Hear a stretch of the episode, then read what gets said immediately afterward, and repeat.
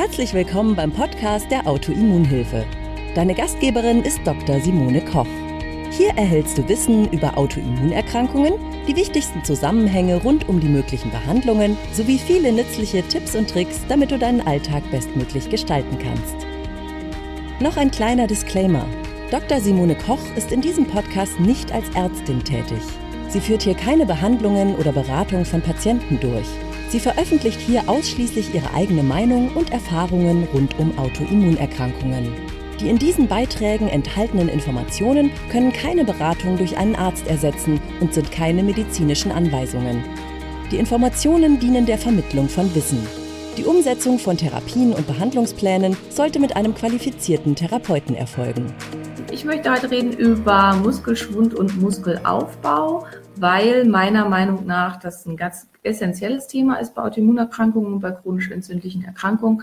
Und ich für mich persönlich einfach ganz massiv die Erfahrung gemacht habe, dass das mein Schlüssel zum Wohlbefinden war und mein Schlüssel zur Vollremission, also dazu, dass es mir insgesamt einfach sehr, sehr gut geht und ich kaum noch Beschwerden habe.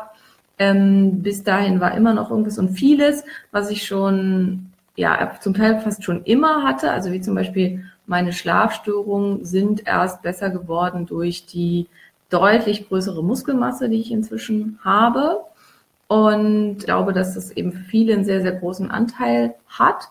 Und jetzt, ich möchte jetzt einfach erklären, warum und was die Problematiken dahinter sind. Also kommen wir als erstes mal zum Muskelschwund. Relativ häufig, wenn jemand zu mir in die Praxis kommt, berichtet er unter anderem, also entweder, wenn es eine Schilddrüsenerkrankung ist, sehr viel, wurde sehr viel an Gewicht zugelegt, also es ist viel, viel Gewicht zugelegt worden. Aber in vielen Fällen ist es auch, dass berichtet wird, ich habe in den letzten zwei, drei Monaten fünf bis zehn Kilo an Gewicht verloren, völlig ohne, dass ich das wollte. Und ich fühle mich wie ein Klappersack. Ich habe das Gefühl, ich habe irgendwie überhaupt keine Muskulatur mehr. Zum Teil bei Leuten, die sagen, obwohl ich weiterhin das, was ich sonst auch mache, gemacht habe, nämlich zum Beispiel Fahrradfahren oder regelmäßig laufen oder irgendwie sowas. Kraftsportler finden eher selten den Weg in meine Praxis. Ich weiß auch nicht so genau warum. Vielleicht sind die einfach zu gesund. Was man halt eben häufiger hat, also die meisten, die regelmäßig Sport treiben, machen irgendeine Art von Ausdauersport. Ja, und jetzt ist halt die Frage, woran liegt das? der, einer der Hauptgründe oder nicht der Hauptgrund, woran das liegt, ist, bei einer chronischen Entzündung, bei einer inflammativen Erkrankung werden bestimmte Zytokine ausgeschüttet, unter anderem in meistens relativ hoher Menge, vor allen Dingen im Schub TNF-Alpha, Interleukin 6 und Interleukin 1. Und diese führen zum Muskelschwund, zum direkten Muskelmasseverlust. Man hat, früher hat man gedacht, es liegt irgendwie am Cortisol und es hätte irgendwas mit dem Cortisol zu tun und hat dann aber, hat da Studien zu gemacht, hat aber festgestellt, das Cortisol kann nichts dafür.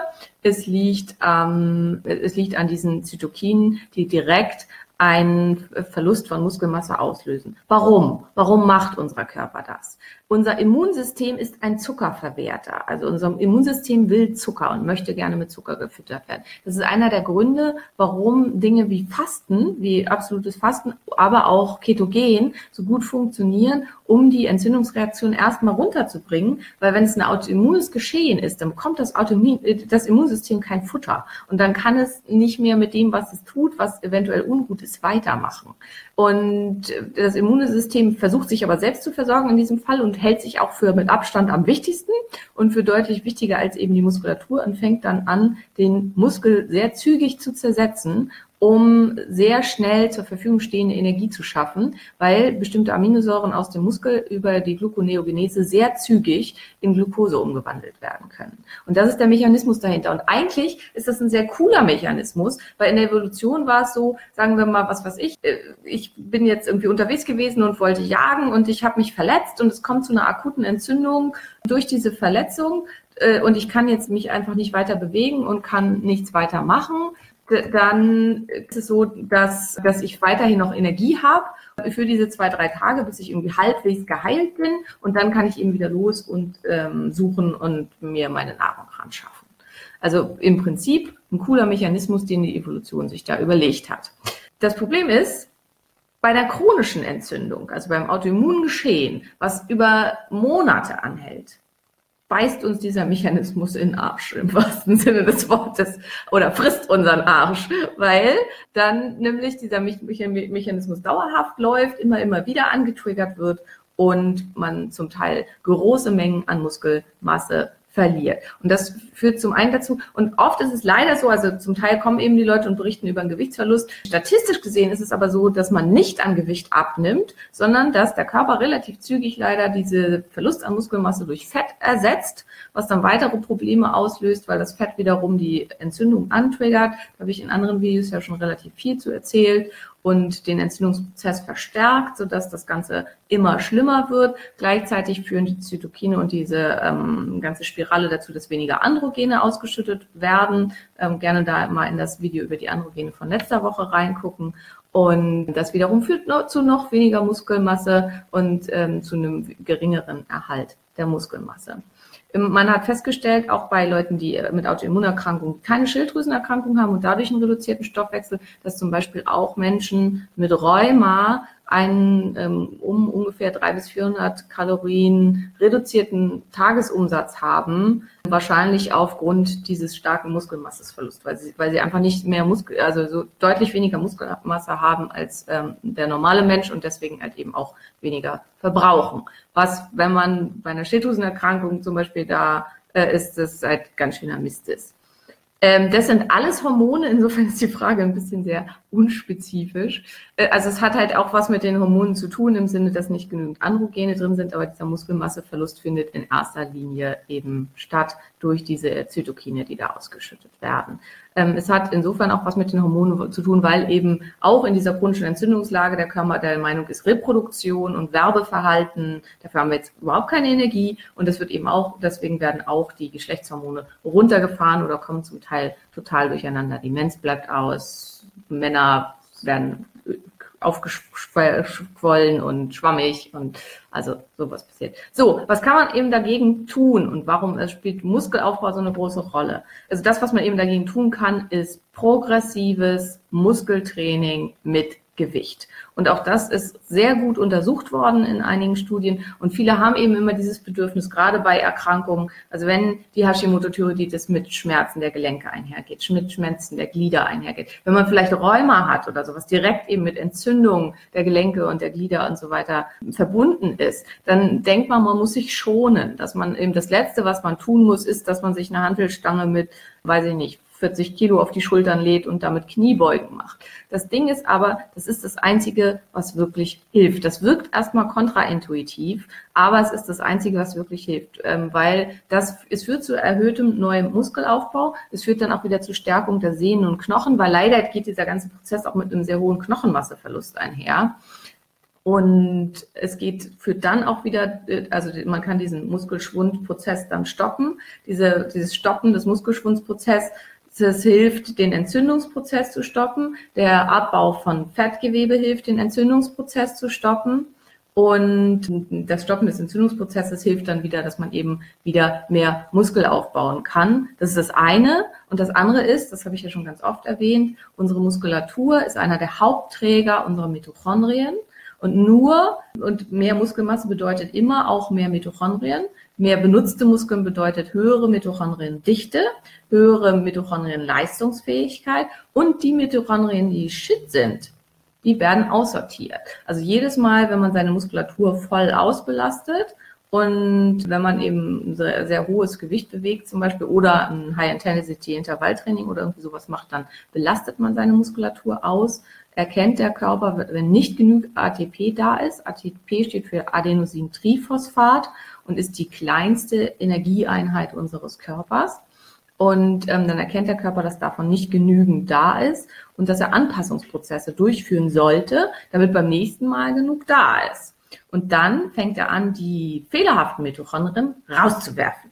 Und in der Folge dann, in den nächsten ein, zwei Wochen, bessere zu produzieren. Wenn man irgendwelche Verletzungen, ja, das ist Sisyphus-Arbeit, das stimmt. Aber auch da, also ich habe keine Kreuzbänder im linken Knie. Man hat mir gesagt, ich das könne nie irgendwie groß wirkliche echte Kniebeugen machen und so weiter. Ich bewege inzwischen mehr als mein eigenes Körpergewicht mit der Kniebeuge komplett schmerzfrei. Und ich hatte sonst immer irgendwie Schmerzen in den Knien. Also auch da und das ist auch noch, genau, das ist noch ein wichtiges, ganz weiteres Thema in dem Zusammenhang. Fibromyalgien, komische Schmerzsensationen überall. Das hat zum Teil ganz viel damit zu tun, dass Dinge, die der normal Gesunde gar nicht als Schmerz empfindet, von uns zum Teil als schmerzhaft empfunden wird. Also quasi nur ein Streichen über die Haut oder eine Berührung der Haut oder so. Und ähm, oder ja, irgendwie Sensationen durch Kleidung oder eine leichte Fehlstellung in der Wirbelsäule, das würde der normale Körper überhaupt nicht als schmerzhaft empfinden. Aber dieses überreagible, entzündete System empfindet das alles als Schmerz. Und erstaunlicherweise ist es tatsächlich so, wenn man eben zum Teil echten Schmerz auslöst, indem man eben hart trainiert oder so, dann wird das besser. Warum das so ist, weiß man nicht so ganz genau. Das hat was wahrscheinlich mit den Nozizeptoren zu tun, die eben diese Schmerzgeschichten machen. Und ja, das ist halt eben das Entscheidende. So, und jetzt kommt nämlich die Frage, die auch da ganz entscheidend ist, funktioniert das auch mit Ausdauersport? Ich hatte vor längerer Zeit schon mal ein ganzes Video zu Sport. Welcher Sport ist geeignet? Nein, definitiv nicht. Ausdauersport baut keine Muskulatur ab, im Gegenteil.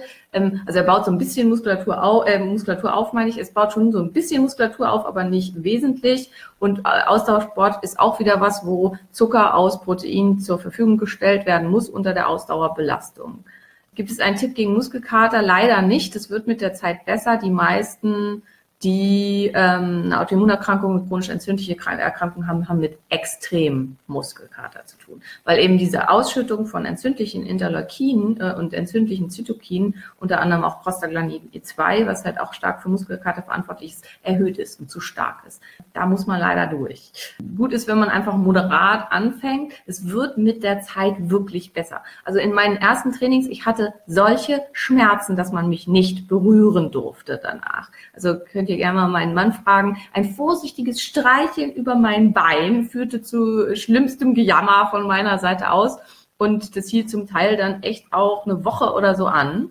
Ähm, CrossFit ist zu krass. Also wenn du eine Box findest, wo ähm, wirklich darauf geachtet wird, alles runter zu skalieren und wo auch Higher Ager, also Leute mit 40, 50 trainieren können und so, dann ist es super. Ich muss halt sagen, also die letzte CrossFit-Box, in der ich trainiert habe, wo halt irgendwie nur 20, 30-Jährige sind, die eher nur 20, äh, die trainieren auf eine Art und Weise, das ist zu krass. Das ist wiederum eine Belastung für die Nebenniere, die so krass ist, dass die Nebenniere das nicht schafft. Also für den Anfang, und das ist halt nicht nur meine persönliche Meinung, sondern da gibt es wirklich, also Professor Straub hat da sehr viel zu geforscht und äh, verschiedene Sachen gemacht, ist äh, Krafttraining das Beste. Genau. Und Isabel schreibt jetzt gerade, sie liegt nach Sport drei Tage flach. Und das ist halt auch, wenn du anfängst mit einer Grundverbundübung, und sag ich mal, du bewegst 15 Kilo oder so und du machst irgendwie drei Sätze, acht Wiederholungen und sonst nichts, sonst nichts. Diese eine Übung,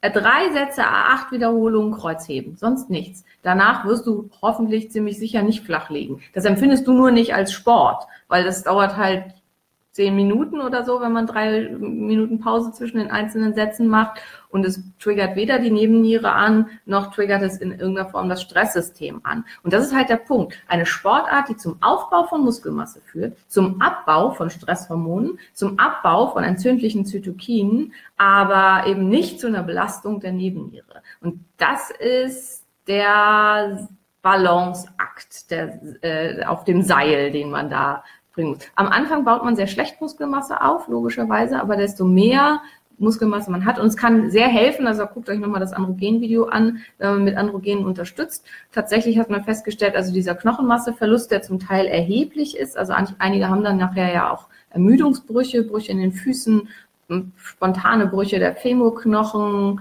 Morbus Aalbeck, der allerdings auch mit, auch mit Autoimmun bedingt ist, aber also äh, schlimme Geschichten da die, der, das wird dann oft mit Bisphosphonaten behandelt, aber man hat, äh, es gibt Studien dazu, dass die Behandlung mit Androgenen und Phytoandrogenen eigentlich wirksamer und besser ist als die Behandlung mit Knochenabbauhämmern. Leider haben die natürlichen Hormone und auch die Phytohormone keine Lobby. Also das ist was, wo man kein Geld mit verdienen kann. Und deswegen wird das von den meisten Ärzten nicht gemacht weil es einfach nicht bekannt ist und ähm, da keiner ist, der dafür Werbung macht. Und für Bisphosphonate wird sehr, sehr aggressiv Werbung gemacht, auch wenn es Medikamente sind, die mit einem ganz hohen Nebenwirkungspotenzial einhergehen. Das heißt, am Anfang braucht man ein bisschen Geduld.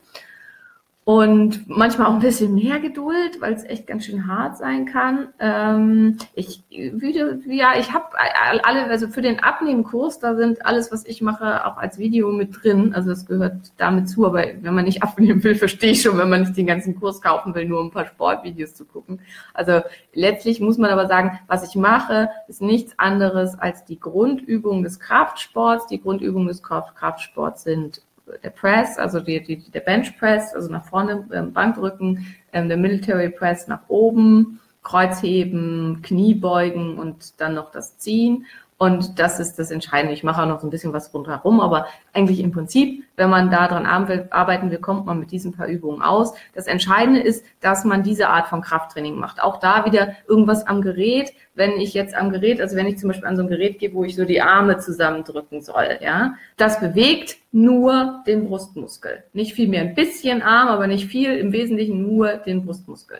Wenn ich Bankdrücken mache, und Bankdrücken ist noch die schlechteste der Grundübung, muss ich mich komplett anspannen. Wenn ich nicht meine Beine anspanne, meinen Po anspanne, meinen Rücken in seine natürliche Lordose bringe und da dann entsprechend rangehe, dann kriege ich das Gewicht nicht hoch. Und ähm, noch viel krasser ist es eben bei den, äh, beim Squat oder beim Kreuzheben, wenn der, nicht der ganze Körper angespannt ist, dann kriegt man es nicht hoch. Und die Belastung dieses hohen Gewichtes führt zu einem extremen Reiz des Wachstums für den gesamten Sehnenapparat, für den gesamten Knochenapparat und eben zu einem hohen Reiz für die Muskulatur zum Wachsen, für die gesamte Muskulatur. Weil das ist auch, man könnte ja denken, okay, ich muss meinen Core stärken, also meinen Bauch und die ähm, autochtone Rückenmuskulatur, um meinen Rücken zu stärken, also wenn man da vielleicht Schmerzen hat. Und das stimmt auch, aber das wird immer mit angespannt. Also jede dieser Übungen spricht es alles an, aber eben auch die ganzen anderen Muskeln noch drumrum. Also das sind alles Übungen, die immer den ganzen Körper ansprechen und das ist das Entscheidende. Und da kommt gleich noch die Warnung dazu.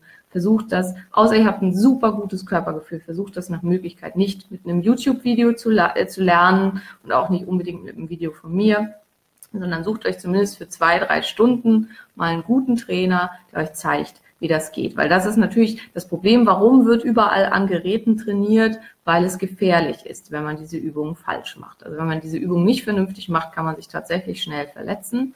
Und ähm, wenn man sie richtig macht, gibt es nichts, was so wirkungsvoll ist wie das.